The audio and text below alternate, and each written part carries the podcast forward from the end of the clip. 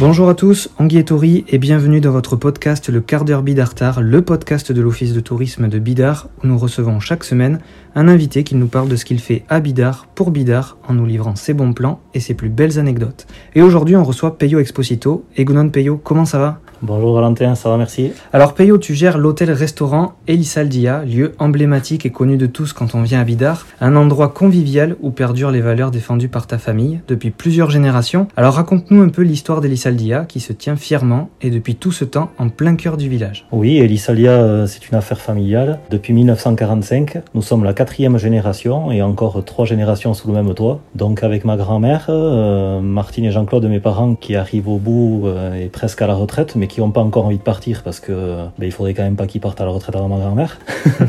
et puis euh, non, les quatre enfants, euh, Panchika qui est euh, qui est au fourneau, les petites sœurs jumelles qui sont les petites dernières qui euh, qui sont encore en études mais qui n'hésitent pas à donner la main et à travailler pendant les vacances scolaires et durant la saison estivale. Et puis moi-même ben, qui suis devant côté salle et qui également m'occupe de de la partie hôtel. Alors comme on vient de le dire, Elisaldia c'est un hôtel-restaurant, hein, tu nous parleras du restaurant juste après, mais pour l'instant parle-nous un peu de l'hôtel et du type de chambre qu'on peut y trouver. Alors l'hôtel, nous avons une classification de deux étoiles, situé en plein centre entre la mairie et l'église. Il a été rénové euh, il y a une dizaine d'années maintenant, donc en 2010 pour être plus précis. Nous avons mis aux normes l'hôtel, que ce soit au niveau de la sécurité euh, ou de l'accessibilité handicapée, puisque nous avons aussi une chambre pour les personnes à mobilité réduite. Donc en tout une douzaine de chambres euh, qui peut accueillir de une à trois personnes, équipées euh, sobrement avec tout ce dont on a besoin, que ce soit sanitaire, euh, climatisation, fait du, confort pour le client, qu'il soit en déplacement professionnel toute la semaine ou euh, en amoureux le week-end ou en famille. voilà. Certaines disposent d'une vue côté mer, d'autres côté montagne, d'autres sont carrément côté place du village. Donc chacune a son charme et il y en a pour tout le monde, pour tout type de clientèle. On a vraiment le choix. Alors c'est vrai qu'ici on est quand même idéalement bien placé. Les gens qui viennent dormir à Elisaldia peuvent vraiment tout faire à pied, profiter du cœur de ville, de sa convivialité, ils peuvent aussi et surtout très bien manger, puisqu'au fourneau on retrouve ta sœur Panchika qui est chef de cuisine et qui nous prépare de bons petits plats. Et il paraît que c'est important pour vous de travailler avec les gens d'ici en valorisant au maximum les produits du terroir et surtout le fait maison. Oui, on travaille ensemble avec Panchika. C'est euh, ben d'ailleurs on est en plein dedans parce qu'on est en train de revoir un petit peu qu'est-ce qu'on peut ajuster pour notre carte en vue de la réouverture. Donc c'est vrai qu'elle aussi a commencé à travailler euh, jeune. Moi j'ai commencé là en 2002, 2003, 2004 à l'année. On a que 11 mois d'écart donc on a commencé quasiment en même temps. Et c'est elle qui maintenant euh, tient cette cuisine. Elle a eu la chance de travailler avec du personnel avant de, de prendre vraiment les rênes, qui avait beaucoup d'ancienneté dans la maison. Je pense à Jeannot Lacroix qui était bien plus ancien, avec qui on n'a pas travaillé mais qui avait laissé des valeurs. Également Raphaël, Franck. On a très peu tourné au niveau de la cuisine et euh, quand elle est rentrée là-dedans, elle a pu euh, vite apprendre, elle a été très bien intégrée et ils lui ont rapidement transmis cette passion. On privilégie le fait maison, donc que ce soit euh, tout ce qui est talois, cochonaille, on travaille avec des producteurs locaux, que ce soit pour, pour la viande, le poisson. On a essayé de réduire à la limite la carte et, l'offre, mais que ce que l'on fait, on le fasse bien en fait, qu'on fasse travailler les circuits courts des gens que l'on connaît, qu'on travaille en confiance et le résultat dans l'assiette est plutôt bon. Faire les choses bien en allant à l'essentiel. Alors si on devait parler de la spécialité de la maison ou du plat qui cartonne à coup sûr, ce serait quoi? On s'applique à faire ce qu'on sait faire. Donc euh, il est évident que euh, si vous partagez une entrée, euh, vous ne pouvez pas passer à côté des planches de cochonaille maison. Si vous vous dirigez vers le poisson, on arrive à vendre beaucoup de merlu à l'espagnol et également de parillada d'assortiment de poisson grillé. Quand les gens ne sont pas du coin, ils veulent, ils, ils veulent goûter des choses locales. Donc euh, il y a les incontournables chipiron sauté à l'ail ou à choix de veau. Mais c'est vrai que le local va accorder autant d'importance euh, au riz de veau au cèpe euh, ou à la côte de bœuf. Alors c'est vrai que tout ça, ça nous donne l'eau à la bouche. Je sais pas si on a bien fait d'en parler euh, à cette heure-ci. On a parlé de l'hôtel, on a parlé du restaurant, il y a même un bar, mais c'est pas tout. À Elisaldia, on ne fait pas les choses à moitié. Et quand on vient ici, on peut même jouer à la pelote, puisqu'on y trouve aussi un beau trinquet qui d'ailleurs est un peu atypique. Alors parle-nous de ce trinquet, puisqu'il me semble que toi aussi, tu as un lien assez fort avec la pelote basque. Le trinquet, euh, c'est vraiment le lieu de vie qui rassemble peut-être toute génération. Déjà du temps de mon grand-père, euh, il jouait avec ses copains. Bon, la société a évolué. C'est vrai qu'avant, le- la pelote, c'était plutôt en fin de semaine, le week-end. Maintenant, euh, les gens n'hésitent pas à se libérer du temps euh, pour faire leur sport, que ce soit pour transpirer en journée ou euh, même en semaine. Donc, euh, ce trinquet euh, fonctionne toute l'année, toute la journée. Nous faisons un tournoi qui a commencé euh, quand euh, mais justement mon grand-père est décédé en 96. L'année qui a suivi, il a fallu faire quelque chose pour continuer à faire, euh, à faire taper cette pelote dans ce petit coin. Ce tournoi a beaucoup pris. Maintenant, on y joue en deux contre deux, mais aussi en tête à tête. Tout le monde connaît ce petit coin tellement il est atypique et beau parce qu'il n'est pas comme les autres en fait. Alors justement, pourquoi il n'est pas comme les autres? Qu'est-ce qui fait que ce trinquet soit différent de tous les autres trinquets qu'on peut trouver au Pays Basque? Peut-être déjà l'emplacement parce qu'il est vraiment en plein cœur. Ensuite, euh, il est niché au fin fond du bar-restaurant. Euh, on peut le voir en mangeant, qu'on soit côté bar ou côté restaurant avec les vitres. Euh, on peut jeter un coup d'œil aux gens qui jouent à côté. Et particulier de par ses dimensions parce qu'il faut que chacun reste à sa place parce qu'il est quand même assez petit. C'est pour ça aussi qu'il s'y prête très bien au jeu du, du 1 contre 1 particulier parce que ça transpire l'ambiance générale qu'il y a à l'Issalia, que ce soit côté bar, restaurant ou hôtel. S'il y a un mot qui doit ressortir de tout ça, c'est l'ambiance familiale. Et dans ce trinquet, c'est la famille. C'est-à-dire qu'on peut arriver de n'importe quel coin du Pays Basque, se retrouver euh, entre quatre murs. Jouer à la pelote, c'est très important qu'à un bon moment, on gagne, on perd. Mais ce qui est important, c'est l'échange qu'il y a autour de ce trinquet et surtout de créer un lieu de vie, que les gens se rencontrent. Je pense qu'avec la période qu'on est tous en train de passer en ce moment, ce sont des choses qui nous manquent. C'est des choses qui sont euh, d'ailleurs essentielles. Alors, on a parlé de la pelote, mais on n'a pas parlé trop de, du lien que tu as avec la pelote basque. Il paraît que tu as été joueur professionnel. Alors raconte-nous un peu ce passage euh, de ta vie euh, en tant que joueur de pelote. Je vais faire euh, simple parce que j'aime pas trop trop non plus me mettre en avant là-dessus. Mais j'ai commencé la pelote ben, tout naturellement parce que quand on a la chance d'avoir un petit coin à la maison, ben, on commence par là. Et dès la sortie de l'école, on a, on a le droit d'aller jouer au mur si on a eu des bonnes notes. Pour peu que papa joue un petit peu et, et le grand-père aussi, on y va tout naturellement. Donc j'ai commencé à jouer à l'âge de 6 ans à la main nue parce qu'on commençait tous à main nue à Bidar. Suite à ça, il y a eu la possibilité de commencer à, à mettre le gant. Donc la Chistera, ça m'a plu. Euh,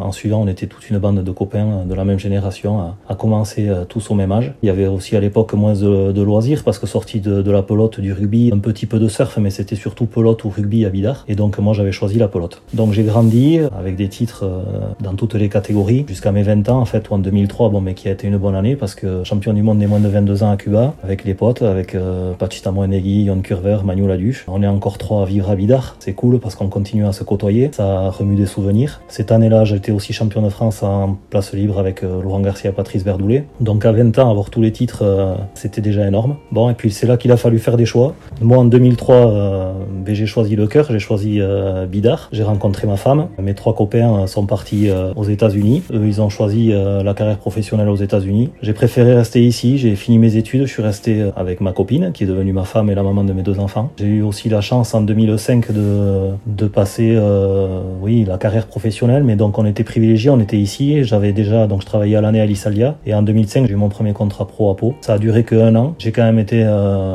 remarqué par euh, Iñaki Guren à Saint-Sébastien, et donc de 2006 à 2010 j'ai joué pour une impresa à, à Saint-Sébastien. Donc euh, c'était difficile, c'était un sacré rythme, surtout la saison estivale parce qu'il fallait euh, combiner les deux, donc côté restauration et côté et côté sportif. Mais je ne regrette pas. J'ai arrêté jeune donc en 2010 quand j'ai eu mon premier enfant. Et puis maintenant, ben, la pelote, ça reste encore très important pour moi. Je suis passé euh, côté loisir, changé d'instrument, je suis passé à la pala et maintenant c'est de la convivialité et, et, du bon temps. Alors comme on vient de le dire, tu vis à Bidar, tu travailles à Bidar, donc forcément ton cœur est à Bidar. Dis-nous ce que représente Bidar pour toi. Concrètement, euh, qu'est-ce qui te fait vibrer à Bidar? C'est difficile à expliquer, euh, mais encore faut-il pouvoir rester à Bidar parce qu'aujourd'hui c'est très compliqué. Financièrement, c'est très compliqué de pouvoir rester à Bidar et c'est un luxe. J'ai cette chance-là. J'ai rencontré euh, également ma femme, donc maintenant j'ai deux enfants qui sont scolarisés à Bidar. Bidar, c'est mon village, c'est celui de, de, de, mes parents. Mon grand-père était de Bidar, fait notre famille est de Bidar. Tous ceux qui ont moins de 40 ans peuvent pas dire que ça fait quatre générations qui sont sur Bidar. Mmh. Il y a beaucoup de gens qui ont bougé. Euh, voilà, les, les, populations se décalent aussi. Euh, pas mal de gens de Bidar sont partis sur Aet, Sarbonne, ceux d'Aet, Sarbonne se décalent sur Saint-Pé. Tout, tout, ça parce qu'il y a une grosse pression sur la côte et il y a beaucoup de monde qui veut, qui veut venir chez nous et c'est compliqué.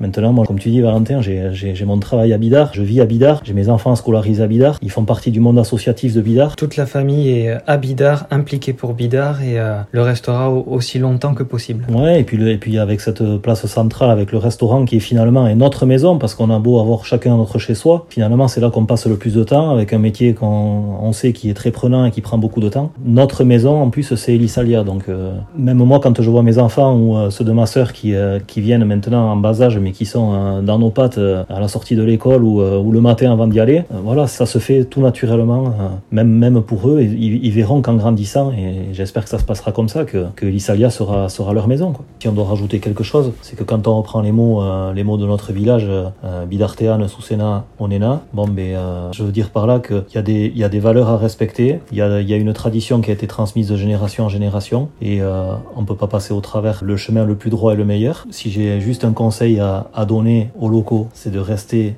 Bidartar avec ce que ça veut dire être Bidartar. Et si des gens doivent venir s'intégrer à Bidar, s'ils ne respectent pas ces valeurs-là, c'est pas la peine de venir. Mais il faut vivre Bidar. Il faut, euh, faut s'intégrer, il faut respecter les traditions, que ce soit euh, le patrimoine, la culture. Il faut euh, mettre des gosses à l'école, dans le monde associatif, donner un coup de main, monter à la place, acheter un pain, un journal, boire un café, et, se mélanger aux autres, que ce soit avec les jeunes, les moins jeunes. Il y, a assez, il y a assez de choix, il y a assez de services proposés à Bidar pour que tout le monde y trouve son compte. Et notre devoir, c'est de se servir de ce que nos aînés nous ont laissé, de les anciens nous ont laissé, de vivre ça au quotidien et surtout de laisser quelque chose de propre et de plein de bon sens pour nos enfants, pour les générations à venir. Effectivement, comme tu le dis, vivre à Bidar, c'est vivre en respectant l'âme du village. Ce sont de belles valeurs que tu nous partages, des valeurs qui sont pertinentes, qui ont du sens et qui, on l'espère, feront écho sur les prochaines générations. On termine toujours avec une petite anecdote. Donc si tu as un moment ou un souvenir qui t'a marqué et que tu n'oublieras pas, ce serait quoi? C'est là que je dois dire une bêtise en fait? Bah, oui, aussi. On, peut aussi.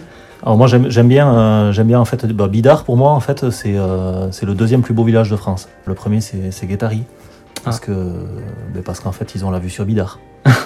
sur la place c'est pareil les deux plus belles affaires sont euh, sont Coche Kenya et le bar du Fronton. C'est normal que les tarifs soient un petit peu plus chers et et, qu'il y ait un petit peu plus de monde parce que ben, en fait on, on paye la vue sur Elisaldia. Alors Peyo, merci beaucoup pour cet échange passionnant. Mais merci à toi Valentin, c'est sympa. On a pris euh, beaucoup de plaisir à te recevoir dans le quart d'heure Bidartar et on espère que les gens de passage à Bidar s'arrêteront à Elisaldia pour découvrir ce lieu si chaleureux où la convivialité règne depuis de longues années. Et de notre côté, on se retrouve la semaine prochaine pour un nouvel épisode de votre podcast. Prenez soin de vous, Issa Nuncha.